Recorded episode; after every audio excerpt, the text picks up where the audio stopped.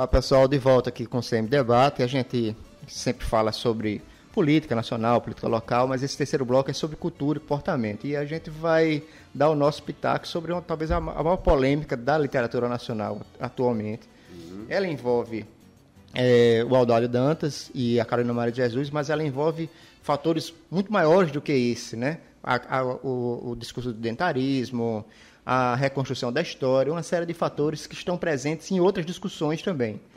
Queria... E até um debate sobre literatura, sobre cânone literário, é, sobre correção da língua. Né? É, exatamente. Então, assim, eu queria só, para passar a bola para você, porque a gente lida com um público que às vezes não conhecem o Aldalho, um público mais novo, né?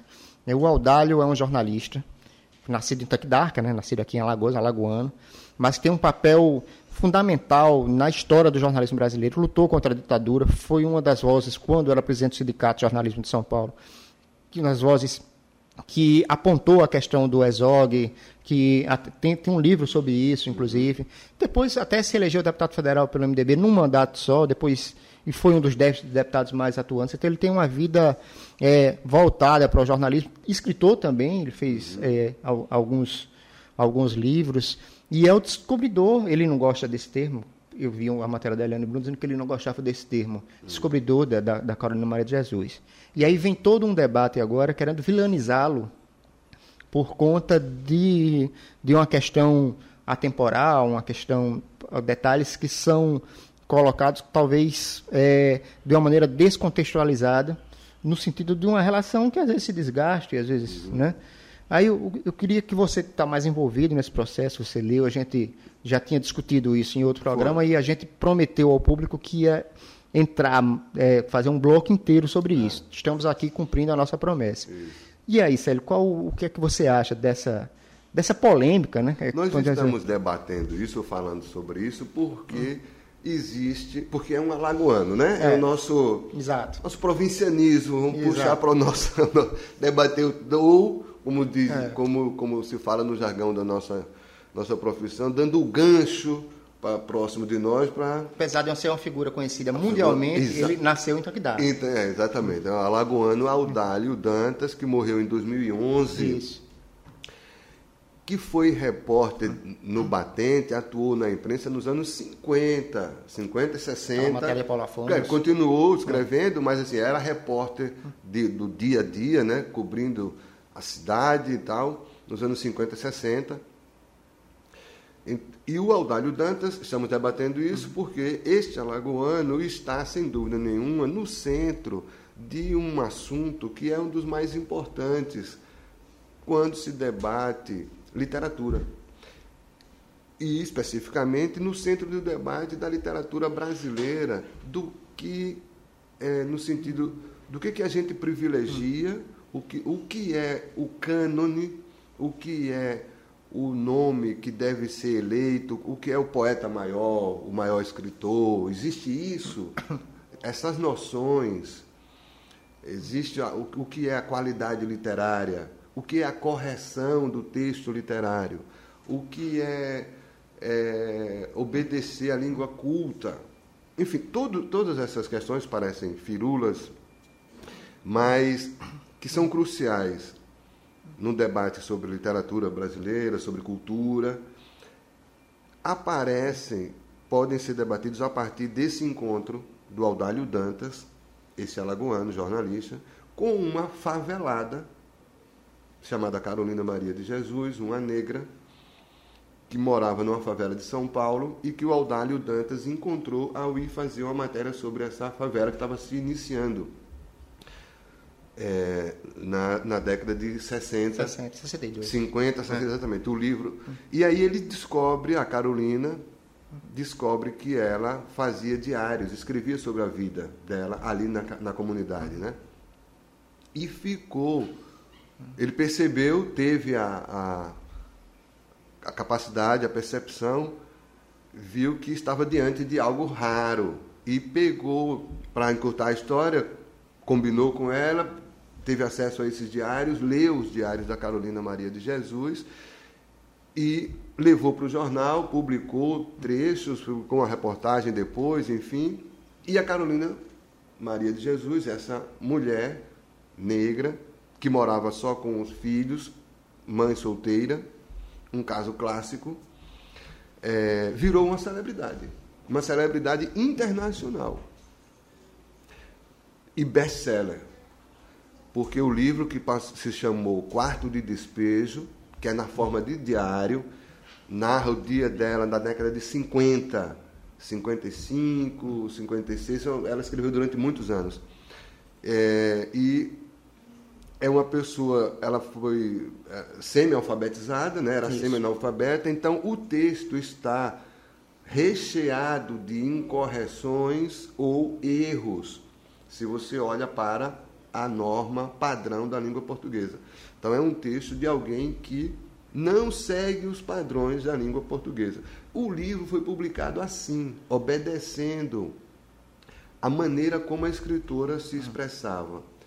E isso ao contrário do senso comum, que seria uma falha, é um, virou uma qualidade do, da obra. Porque o grande inconscientemente, provavelmente, sem, não, aí provavelmente, enfim, já estou especulando, ela criou uma linguagem, ou, ela, ou ela chacoalhou com uma linguagem literária, como um Guimarães Rosa fez.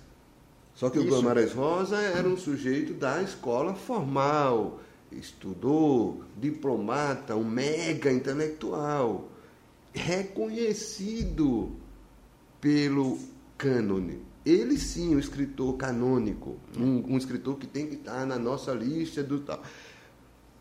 Mas a Carolina de Maria de Jesus opera algo tão radical do ponto de vista da experiência com a linguagem quanto o Guimarães Rosa. Então, o que é o erro, o que é o certo? O Guimarães Rosa também descumpre a norma culta, no, inventa palavras, cria neologismos. A Carolina também faz isso.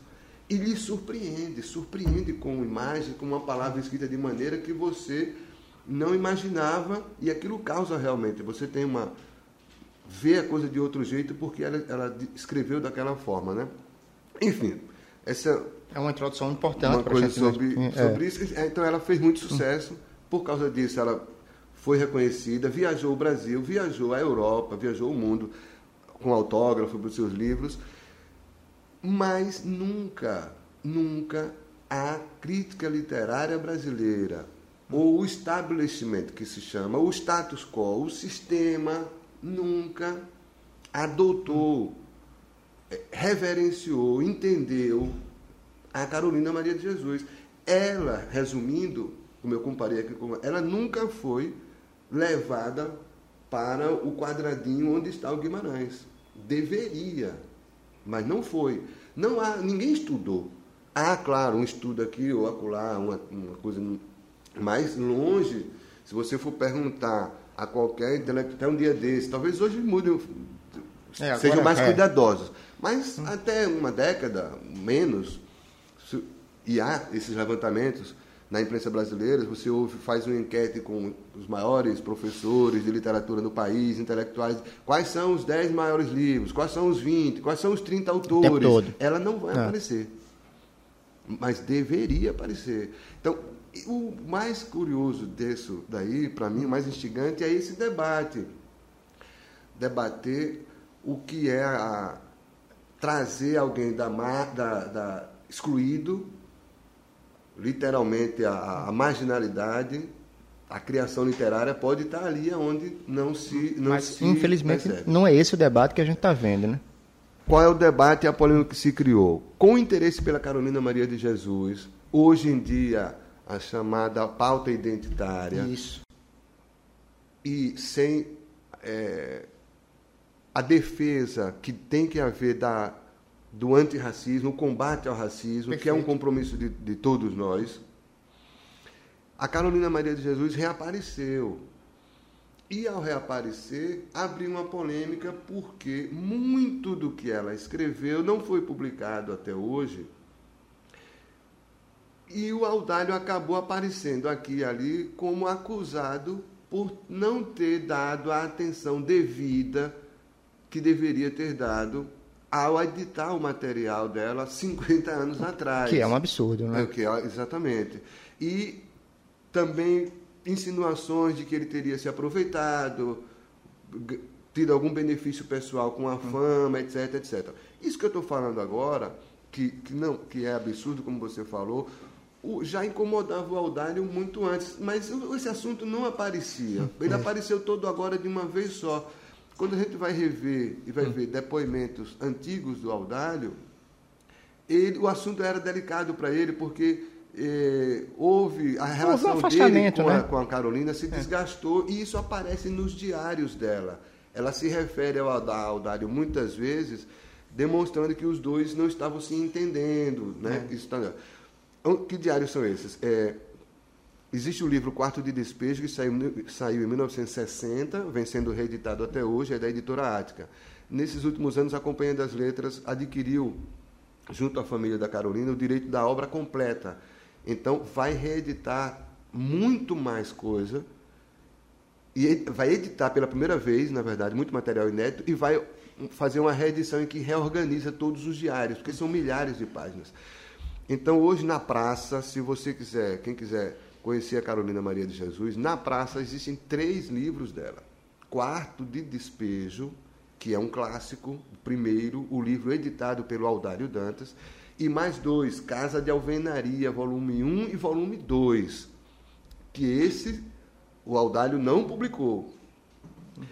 Esses livros mostram a Carolina, é muito curioso porque Quarto de Despejo é a, é a Carolina antes da fama são os textos Isso. que o Aldário descobriu. No quarto de alvenaria, você tem o texto em que ela já fala depois dessa repercussão na vida dela que se transformou. Aí ela já fala dela como escritora, viajando, já fala de autoridades, fala de política. Ela era uma mulher fascinante. É. Ela, ela, ela era uma mulher é, que atuava antenada com, com a política, com a informação, hum. do jeito dela e uma, uma personagem única na, na história do no, no, pensamento, na cultura, na literatura brasileira. O Audálio não tem, não merece nada do que se especulou aqui e ali nessa relação. Ele foi é, um cara do tempo dele, agiu. Todos os indícios indicam isso, agiu da maneira, de maneira decente, correta. Exato e não, não, não, não há problema na biografia dele com essa, com essa situação. Muito pelo contrário, ele deve ser exaltado por ter tido essa, esse papel, como eu falei, numa coisa central aí da nossa literatura. É perfeito. Acho que, acho, acho que a gente conversou bem sobre esse tema, entendeu? É, da minha parte, eu, eu tenho essa reflexão que isso me incomoda, essa coisa da vilanização do Audálio. A gente tem que exaltar, sim, como você falou, né? mas a gente não pode vilanizar o Audálio por uma questão é, identitária de hoje sobre uma coisa que aconteceu há 50 anos é, atrás. E aí, é um, é, esse tema a gente vem tocando aqui ali, de Monteiro Lobato a, a, a Risério, né? É. Então, a gente vem tocando nesse assunto. É, Célio, a gente passando para as dicas, eu certo. vou passar aqui para a minha dica de hoje, eu, a gente perdeu o Elza Soares, né? Esses Sim. dias a gente estava nessa semana que a gente estava os dois convidados. A gente perdeu Elza Soares. Então eu trouxe dois livros aqui para a gente conhecer um pouco sobre Elza. E, e, aí fazendo já um aponto com essa questão identitária, porque pessoas nas redes sociais se irritaram porque na Folha saiu uma foto da Elza com o Garrincha. Aí a, a, a turma lá da, turma lá identitária disse é um absurdo você colocar a foto de um espancador ao lado da Elsa, quando a Elsa, é, até pouco tempo antes de morrer, dizia que o Garrincha foi o grande amor da vida dela, e enfim. É. Então, você... Eu trago dois livros para a gente ver. Um é o do Garrincha, do Rui Castro. O Rui Castro é um craque, sensacional. Você pode fazer críticas a ele, de vida pessoal e tudo mais. Ele, como escritor bibliográfico, ele é fantástico. E essa do Garrincha é um livro é essencial, Garrincha Lisboa. Todos esses estão no, no Amazon, estão no Submarino, em todas essas essa, na, online você compra qualquer um desses dois livros que eu vou colocar aqui, até por um preço bem justo. Esse do Garrincha Alegria do Povo estava R$ reais, quer dizer, o que é R$ reais? Uhum. Você pode ver online, pode ver. E o outro é o da Elza Soares, do Zeca Camargo. Zeca Camargo, jornalista da Globo, já é um livro que não tem é, a força de um livro do Ricardo, mas é um livro interessante para você entender a figura da Elza. Por que, que eu indiquei o do Garrincha? porque tem vários capítulos no livro falando da relação dos dois e de como a Elsa ela segurou o Garrincha, ela conseguiu é, fazer com que o Garrincha tivesse uma sobrevida, ao contrário do que os jornalistas da época diziam, né? Aquelas críticas que eles faziam a Elsa. E o, e o seu, Célio, qual seria a sua dica? Minha indicação está na Netflix, é um documentário chamado Massacre no Estádio. Perfeito que conta a história dos momentos seguintes ao golpe do Chile, né? o golpe do Pinochet, que derrubou o governo eleito democraticamente de Salvador Allende, em 11 de setembro de 73, ou seja, um 11 de setembro tão trágico quanto o 11 de setembro de 2001.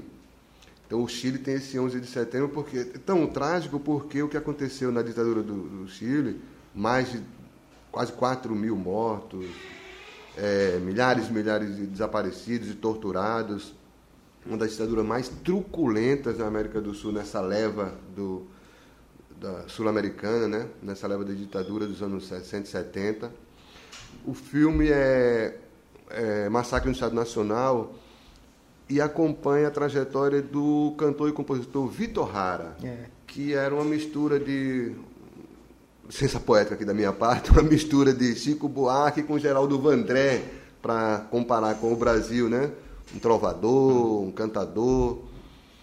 E um, a trilha sonora da revolução, digamos assim, da, da coisa socialista, do Allende, era a música do Vitor Hara. Então, quando ele, quando o governo caiu, o, o, eles foram, o Estado Nacional, o massacre no estádio é porque Durante dois meses depois do golpe, mais de 40 mil presos foram levados para esse estádio e muitos morreram. É um campo de extermínio. Um campo de extermínio, exatamente. O Vitor Hara foi morto de maneira.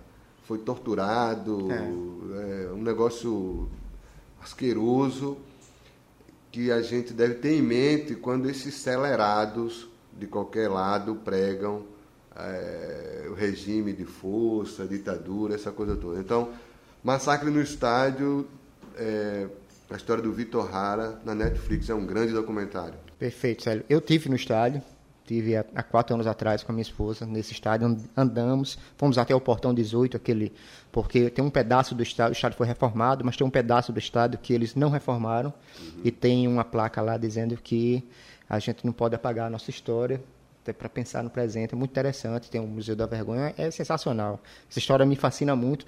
Irei ver hoje, viu? Porque não, não, tinha visto ainda. Queria agradecer, pessoal, e na, na, próxima semana a gente volta normalmente, depois de suplantarmos a, a Covid, mais uma vez reiterando, por conta da vacina, por isso que a, é a, a gente passou por essa, essa de forma branda, porque somos, fomos vacinados, e aí eu quero que vocês não percam isso de vista, e aí eu vou, vou finalizar com a, a fala ontem do secretário de Saúde dizendo que 92% das pessoas que hoje estão na UTI em Alagoas ou não se vacinaram nenhuma dose ou não completaram o seu ciclo vacinal. Então, é um absurdo, né? E a gente essa pandemia só se perdura justamente por conta dessas pessoas que não se vacinam. Obrigado, gente. Até a próxima semana.